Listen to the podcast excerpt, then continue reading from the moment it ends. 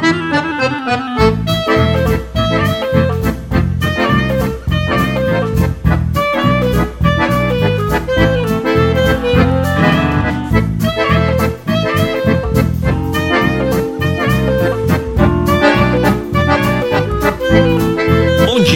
tarde, boa noite. Esse é o Consciência, o podcast do PPGEC, o programa de pós-graduação em estricto senso em educação nas ciências da Unijuí, que tem como coordenador o professor doutor Sidney Pitanda Silva.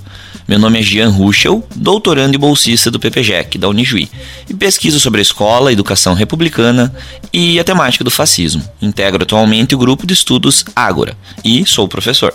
Olá, eu sou Elisa Bronzato Friedrich, designer, mestranda e bolsista do PPGEC da Unijuí e pesquiso a formação continuada e pesquisa, um estudo acerca das preposições educativas da rede pública de ensino da cidade de Balsas, no Maranhão.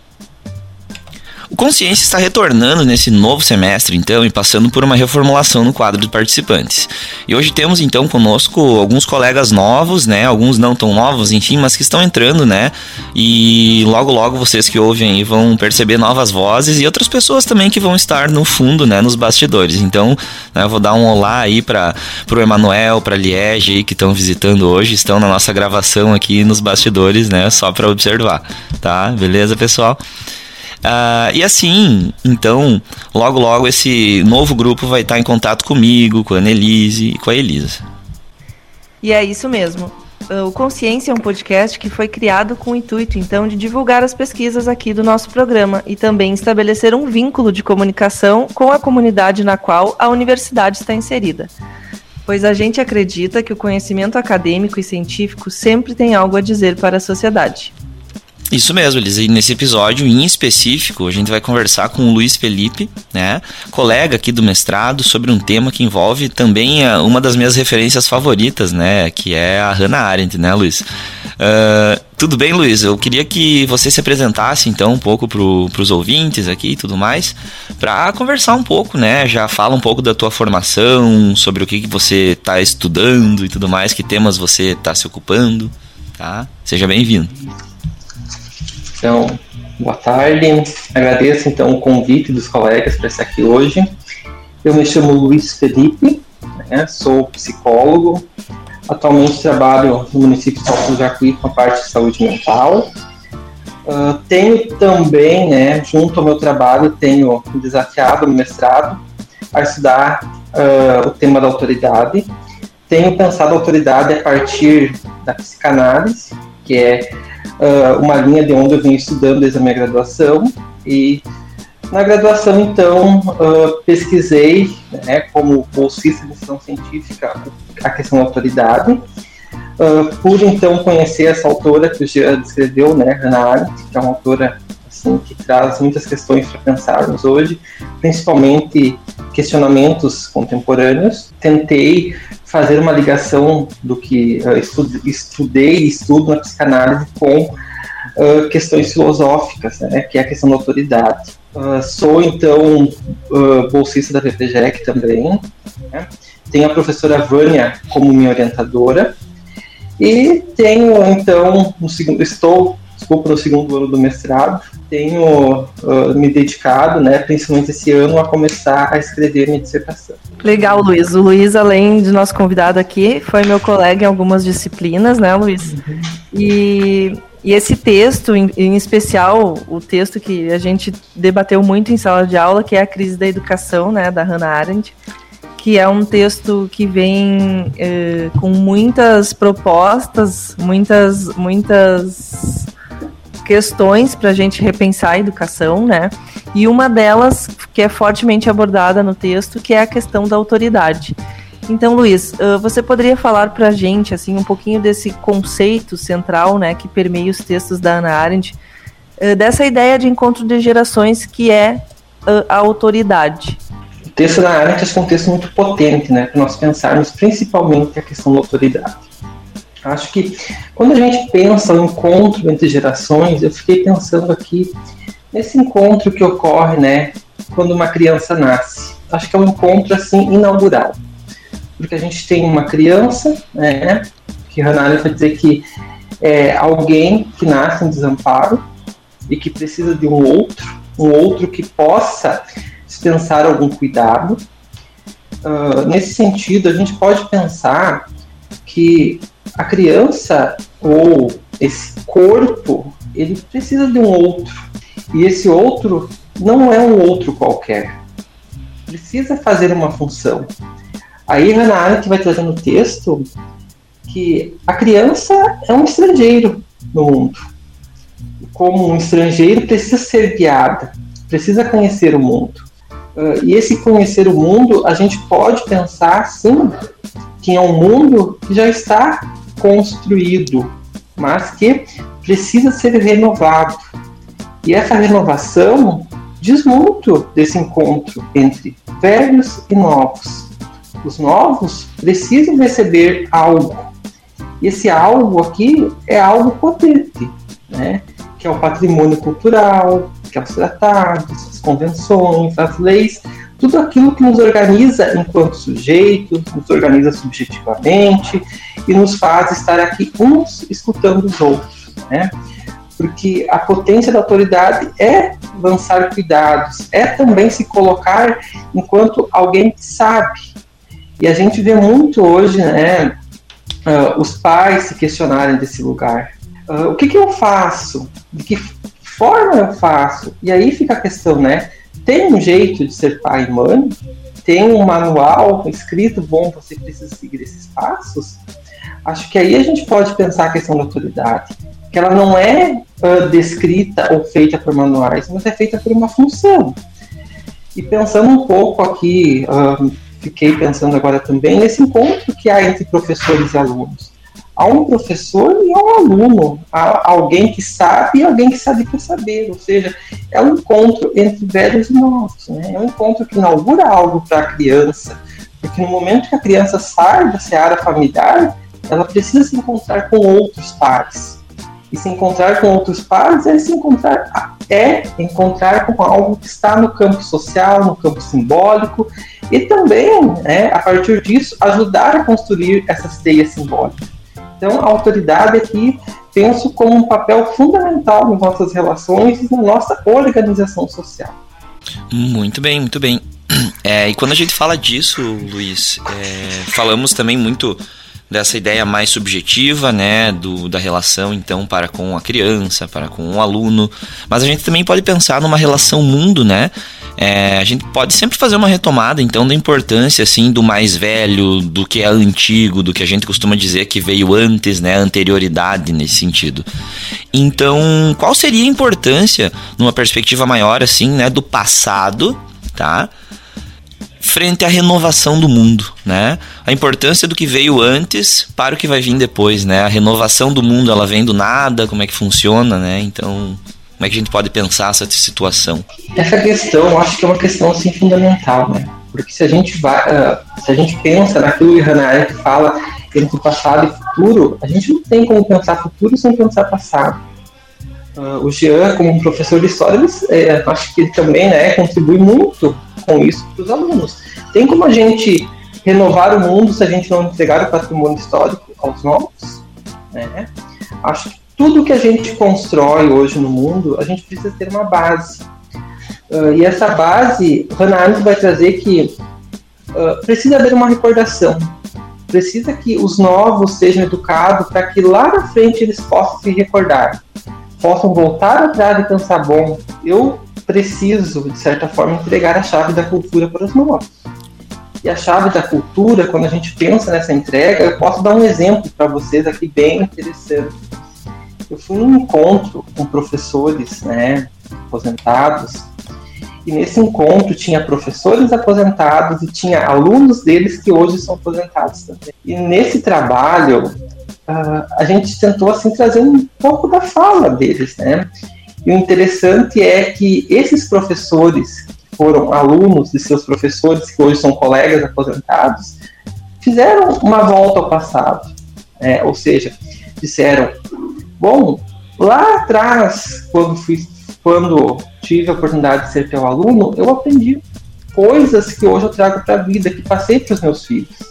Então aqui a gente pode pensar, né, que para esses professores ou para se tornarem uh, cidadãos ou para fazerem parte de uma comunidade, eles precisaram né, se encontrar com alguém, alguém que pudesse falar para eles da importância de estar dentro da cultura. Então, assim, voltando um pouquinho, acho que dá para a gente tentar né, trazer que uh, o nascimento de uma criança, como eu falava antes, é, gente, a prova né, de que o passado ele precisa estar presente. O passado é uma forma de construir. Eu acho que no, aqui na, no nosso, na linha 1, na linha 2, na linha 3, a gente discute muito formação humana. Né? Falando um pouco desse conceito de formação humana, né? Dar uma...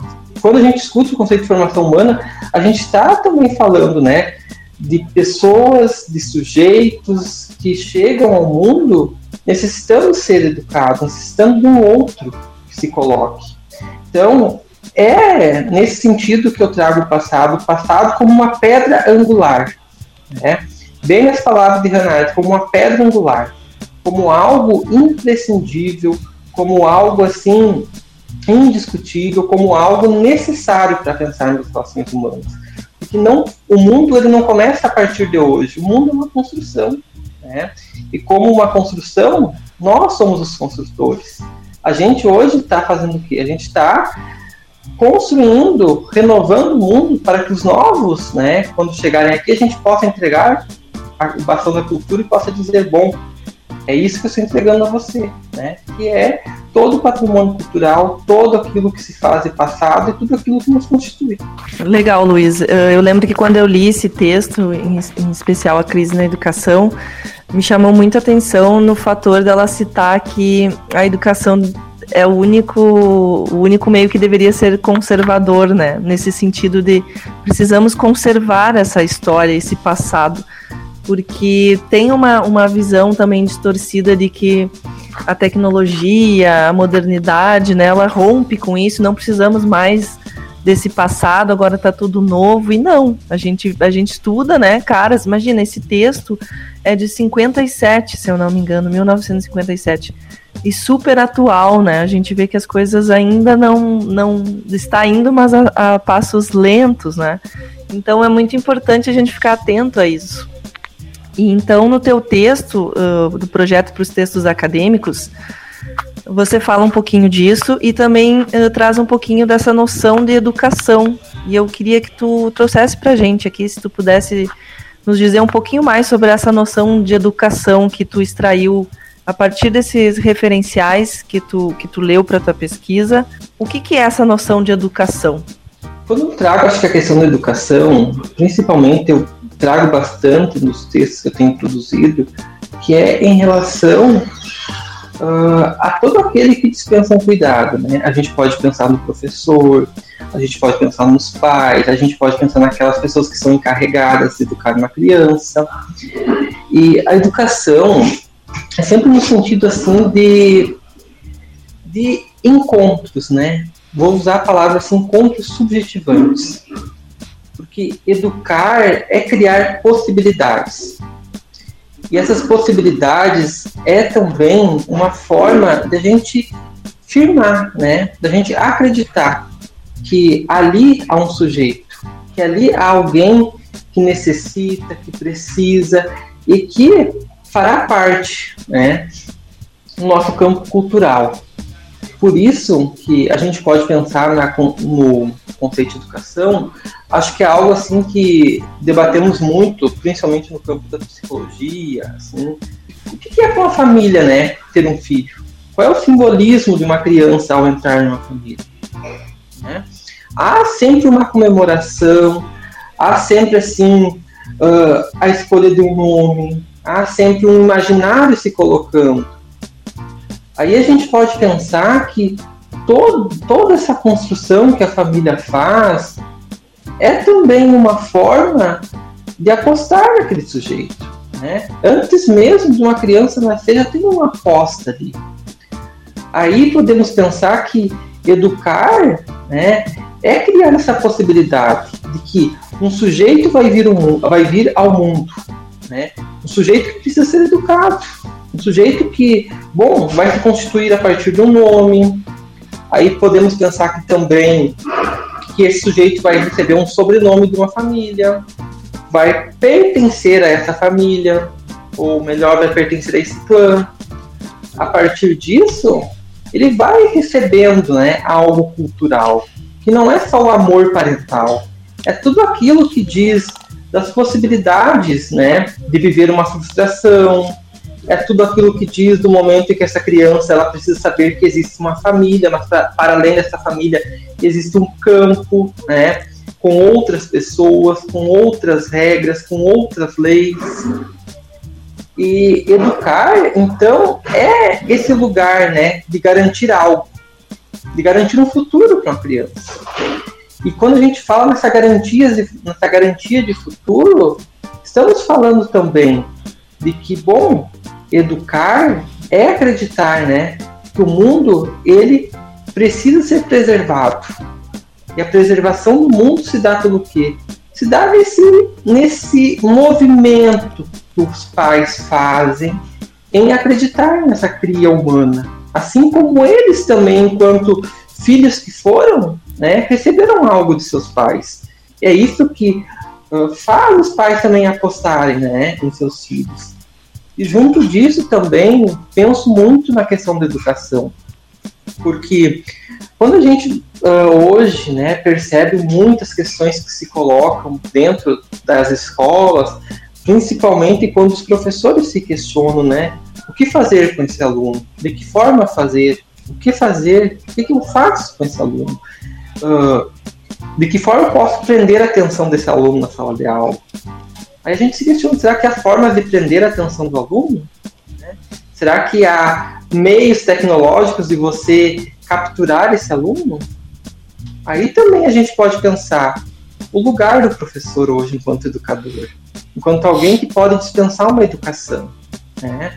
E a escola também se coloca como um lugar né, que não é só de de aprendizagens, mas também um lugar de socialização, um lugar onde a criança vai aprender que existe pares, que existem pessoas que ela pode compartilhar. Uh, até o Freud, ele fala no texto de Psicologia Escolar, eu acho que é um texto bem interessante, que está junto ao texto Totem Tabu, uh, que ele tem, tinha lembranças assim de seus professores, né? foram eles que marcaram do cientista que o Freud foi. E ele, em algum momento, ele faz assim uma homenagem a esses professores, pessoas que marcaram a sua vida. Então a gente pode pensar a educação como uma marca, né? Como algo assim que marca, que produz uma cisão, que produz algo no sujeito, algo que faz com que ele possa entrar na cultura, que ele possa produzir patrimônio cultural histórico. Então, acho que a educação é, é fundamental né, na formação dos sujeitos, na questão da autoridade, na questão do passado e futuro. É algo assim que vai balizando todo, o, todos esses conceitos aos quais eu trouxe. Luiz, é, nosso papo hoje era breve, tá? A gente agradece muito assim a tua presença aqui tá? Então o Luiz Felipe Amaral aqui conversou conosco então sobre essa questão da educação, sobre a questão do encontro geracional, né? E então agradecemos imensamente a presença dele, dos colegas que também estiveram aqui nos ouvindo hoje, né? E convidamos vocês, ouvintes, então, a, a, nos ajudar nessa missão aqui, né, Elisa, de divulgar as pesquisas, divulgar a produção do nosso programa. Né? Logo, logo tá saindo episódio novo aí com professores de fora também, já temos uma, umas ideias aí chegando. Tá? Então, nos ajudem aí, manda para os seus colegas, para professores, colegas professores ao mesmo tempo, estudiosos e curiosos no geral, né? Divulguem aí o nosso podcast, nos ajudem, certo? E assim o nosso objetivo vai se concretizando. Perfeito, Jean. É isso mesmo. A gente acredita aqui como pesquisadores, né? Que esse conhecimento que a gente estuda, o que a gente pesquisa, ele precisa voltar para a sociedade, né? E é tão importante a gente democratizar isso, nossos estudos que envolvem toda a população, né? Todo mundo sai ganhando. E muito obrigado, Luiz, pela tua disponibilidade de falar aqui com a gente. Esse texto, para quem quer ler um pouquinho mais sobre Hannah Arendt, Tem muito material dela, é muito interessante. São leituras obrigatórias para quem quer uh, estar a par aí da educação.